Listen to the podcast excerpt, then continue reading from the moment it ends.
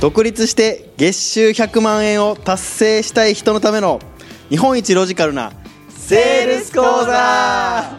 イエーイ。はいというわけですね。今回はですね、まあ、前回あのご紹介いただいた藤井真也がちょっとね、司会をさせていただきます先生お願いします。はいお,、ねはい、お願いします。まあ、前回ですねあのアポを取る際のあの日程の決め方ですね。はいはいあアポ取りのね、そうですねアポ取り関連で、まあ、その日程ですよね、うん、自分の狙ったところの日程をそうね。今回ね究極のアポ取り術をねそうですね。第2回で披露していただけると。はい。早くこう品先生教えろよ。ってね。ね。こうね。早く教えろよ。ってね。帰れ帰れってね、はい、皆さん言ってますけども。ね、はい、ね。そんなね感じだと思うんですけども、はい、その前にですねその前に、はい、こうね急にねこうあまあそのままねこうバッと話しちゃってもね面白くないと思うんですよ。ね、はい。で今日はねまだまだねあの僕は前回ご紹介いただいたんですけどまだまだ周りにねすごい方たちがねまだまだいてますので、ね、またねちょっとご紹介をね、させていただこうかなと。はい。はい、その中でもですね今日はもうねこの中唯一の女性、はい、もう一輪の花の一輪のバラの花。はい。はい、もうね営業まあまあ、セールスですね。セールス始めて1か月半でなんと月収100万を達成された。すごいですね、はい、藤崎あゆみさんが来ていただいてます。藤崎あゆみさん。はい。はじめまして。はじめまして。藤崎あゆみです、えー、藤あゆって呼んでください。よろしくお願いします。はい藤あゆさん。はいよろしくお願いします。よろしくお願いします。はい。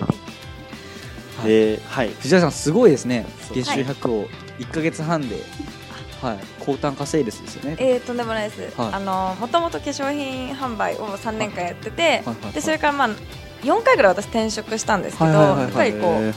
給料が限界が、まあ会社にやってると見えたんで、起業しようかなと思って最初でもネットワークから始めたんですけど、まあ、全然、あのーなんていうのかな、まあ、アポ取りそれこそあの中ポン先生とか、はい、藤井先生がおっしゃったあのアポ取りっていうのは全然できなくて、まあ、苦戦して、はい、そうですよね。そうであのウェブマーケティングっていうのを始めて、はいはい、まあ、ある方と組んでるんですけど、まあ、その方と,、とかあの今中ポンさんとやらさせてもらって、そこから1か月半で。ようやくすごいですね独立してすごいですね。出たというところですね。1ヶ月半、はい、ものすごいスピードで達成されたねもう女性でもねやっぱこうねセールスはねこれだけできてるんでね世の男性はもっと頑張らないとっていうところでね。本当ですね。はい。本当はい。頑張らないとですね。そうですね。はい。というわけですもね。はい。テーマ。滑りましたあごめんなさい。はいじゃあ何でしたっけテーマはね。あアポトリ究極のアポトリ術ですね。究極のアポトリですよ。はい。教えてほしいってことなんですけどまあ迫ってきてますはいもう迫られてるということでそろそろね出しちゃおうかなと思うんですけども。出していくんですか？はいお願いします。はい、まあこの、ね、究極の、はい、究極のアポ取りにまあ大事なね、まあある二つのポイントがあるんですよね。アポ取るをするためには。そうですね。そうなんですよ。二つ大事なことがあるんですよね。それがまあ何なのかというと、まあじゃあせっかくなんでね、じゃあ翔太さん。はい。ジニアスのね、講師のね、はい。翔太さん。はい。アポ取りめちゃめちゃね、大事な。まああるたった2つのポイントを押さえるだけでイベントでポンポンアポが取れる。最低でも3オポが取れるっていう、まあ、このある2つイベントに行きますと。皆さん行きますよねイベントに、はい、自分の商品を売ろうと。ねまさか行くわけですよ。で行ってそこで、まあ、ある2つのポイントをしっかりこう網羅してまあ、それを行うだけで3オポ取れちゃうんですよ。はい。翔太さんね、これ気になりますよね。はい、はい、まあ、知ってると思うんですけどね。これね、じゃあ、すみませんね、あ、じゃあ、塾長ね、中ポンとね、申しますけれども、はい、じゃあね、ちょっとこの2つ。これ何かっていうと、はい、1つ目が皆さんね、これ、よ、めちゃめちゃ大事です。1つ目が。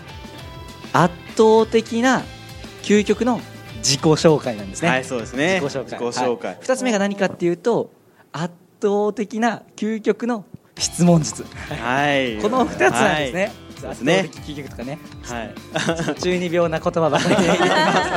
はい。このね、本当にね、この自己紹介と質問術、この二つでアポ取りってポンポンできちゃうんですよね。そうですね。もう本当に僕はね、この自己紹介はめちゃくちゃ大事だと思ってて、うん、絶対交流会とか行くと、まあ絶対に自己紹介すると思うんですよね。で、まあこれね、僕まあその結構例えばじゃあ今まで学校とかの勉強で、国語の勉強とか、はいはいはい、結構されてきたと思うんですよ。まあ大学行かれてる方とか見てると思うんで、国語の勉強しました。めっちゃしてきたじゃないですか。はい、じゃあ今今ですよ。今、皆さんねセールスマン、トップセールスマンとなられて、国語の勉強って役に立てるとこあります、あんまりないですよね。ないですね。なんですけど自己紹介って、まあ、ビジネス以外でも、まあ、絶対こう、まあ、仕事をする上で絶対必要になってくるわけじゃないですか,、なんですけどじゃあ自己紹介の勉強ってどれですよ？どうですか？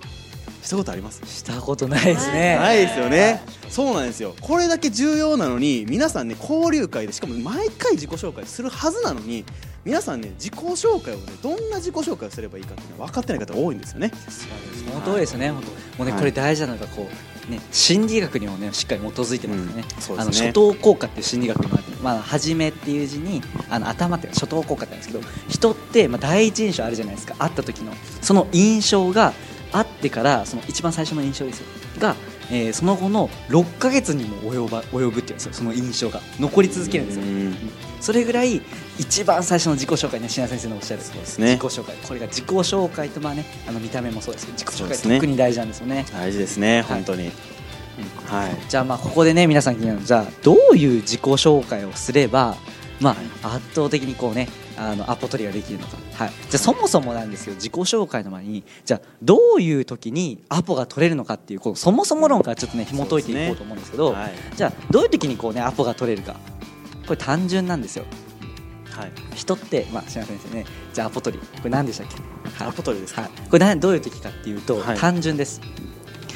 自分に、自分に、えー、お客さんがですよ、もう強烈に興味を持ってこの人と次もう一回話したらさらにいい情報が聞き出せるな、うん、メリットがあるなって思ったらアポって取れるんですよね。そうですね、はい、単純ですよね、うん、だって会うのにこの人とこう話したらこうね、えー、ずっと1時間じゃカフェ行きました。ずっとお客さんがですねあの相手の人が鼻くそほじほじり倒す1時間だとしたら もう行きたくないですよね。ね。何のメリットもないですよ、はい、デメリットだらけですよね白先生。そうですね。白先生大好きですよね鼻くそほじり。まあねそういう小学生が喜ぶことが好きなんで、ね、僕は、はい、ありがとうございますね、はい、まあ、まあそういうことなんですよね。とにかくじゃあじゃあどういう人にアポ取りしたいこの人とじゃあ次じゃあ、ね、イベントからまあ目的はイベントからカフェにアポを取って持っていきます。でカフェで自分の商品販売したいじゃないですか。でもじゃあカフェに、ね、行くってことは、まあ、お客さんは言ってしまえば、まあ、何かし何かしら商品が販売されるんじゃないかっていう状態で来るわけですよ。そうですね。でもその販売されるんじゃないですかっていうその恐怖があるじゃないですか、はい、だけれどもそれを上回るようなメリットであったり、はい、興味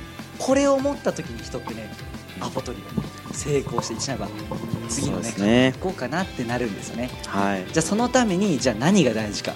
これめちゃめちゃセールスでじゃあそういうふうな自分にメリットを感じた人に一アポ、ね、行くわけですよ。アポを取られるわけですよ。じゃあどういう時にメリットを感じるかっていった時にある2つのものを気づいたら人ってメリットを感じやすくなるんですよ。はい、これはもう皆さんね抑えてると思うんですけどこれ何かというと、ね、リスナーの方聞いてほしいんですけど、はい、お客さんにめっちゃやっぱ信頼と圧倒的な信頼と尊敬を築いたらまずそれだけでメリット感じてくれるんですね。あ、はい、そうですよね、はい、例えば、ね、いきなり目の前に現れた人が、まあ、月収1000万を稼いでいますと、はい、尊敬ですよね。で、ね、え信頼を持てるような、え服装をして話をする人だと。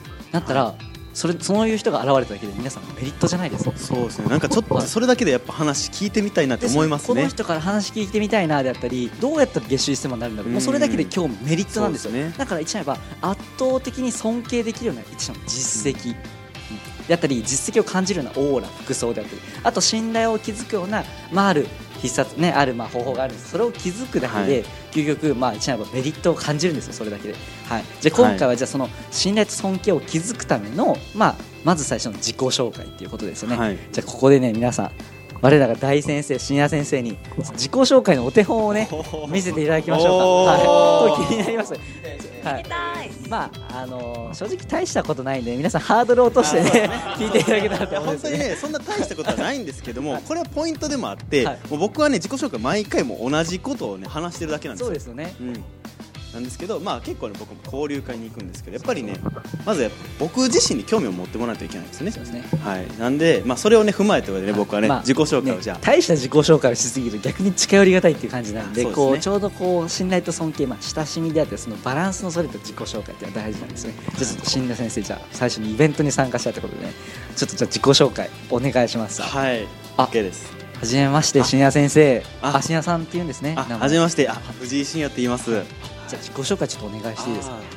えっとね名前はね藤井真也って言います、はい、職業はね踊るセールスマンっていうねやってるんですけど踊るセールスマン、うん、なんやそれって感じですよね。それはねちょっとね後ほどまあお話しさせていただくんですけども、はい、まあ僕ねまあもともとそのまあ1500人規模のまあコミュニティというか、まあ、ビジネススクールみたいなところで1500人。そうなんですよ。すごいですね。で、まあ、こう営業を教えてたりだとか、まあ、そういう実績もあって、まあ、その経験をもとに、まあ、今営業にも特化して、まあ、教えさせてもらってる、まあ、営業のコンサルだったりとか、まあ、コミュニティの講師とかさせてもらってるんですけども、まあ、今でこそね僕こうやってね人前で話したりとか、まあ、セールスとか全然できるようになったんですけどもともと僕めちゃくちゃ引きこもりだったんですよ。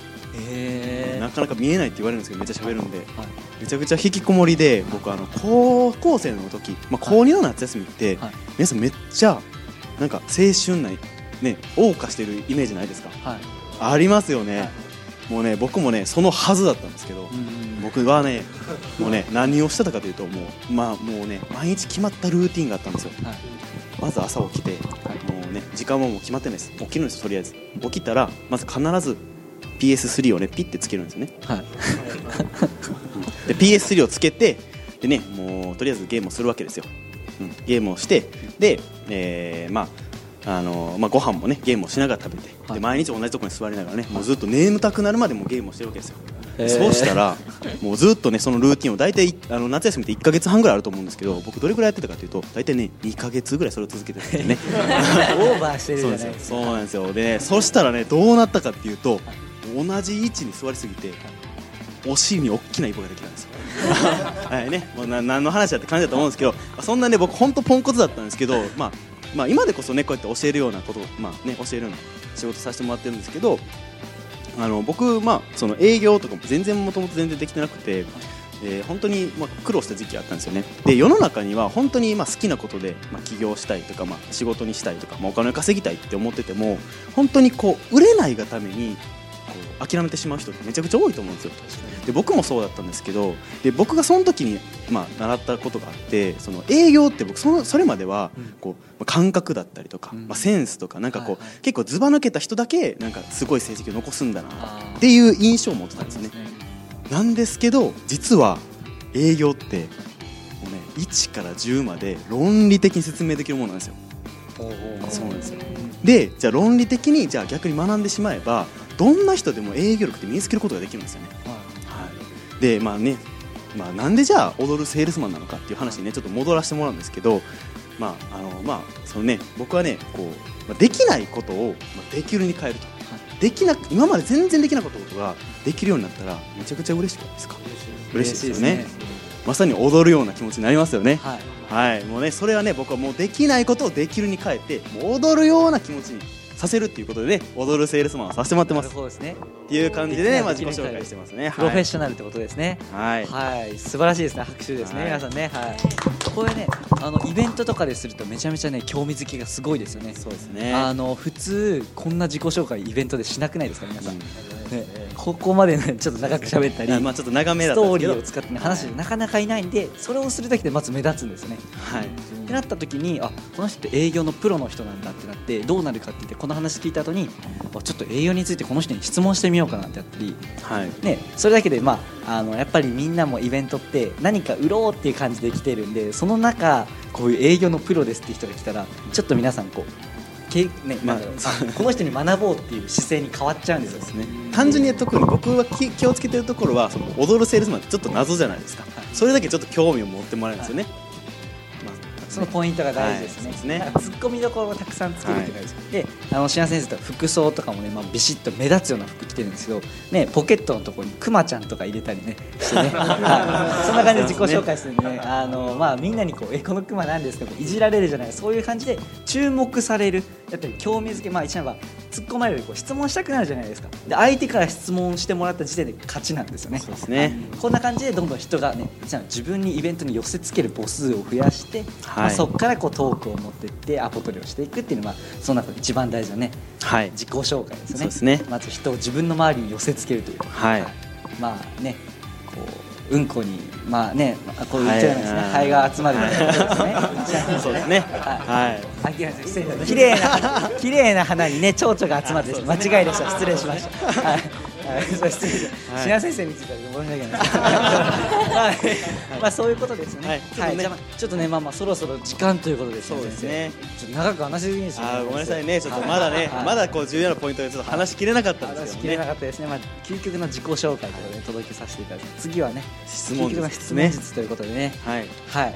次は撮って。次を撮ってね、はい、動画あ動画じゃないですね。ラジオ、はいね、自己紹介も大事なんですけどやっぱ本当に重要なのはこっちのね質問術の方ですからねはいではね、はい、今日もあゆみさんはいはいはい、はい、うちの本当の花が現れましたね。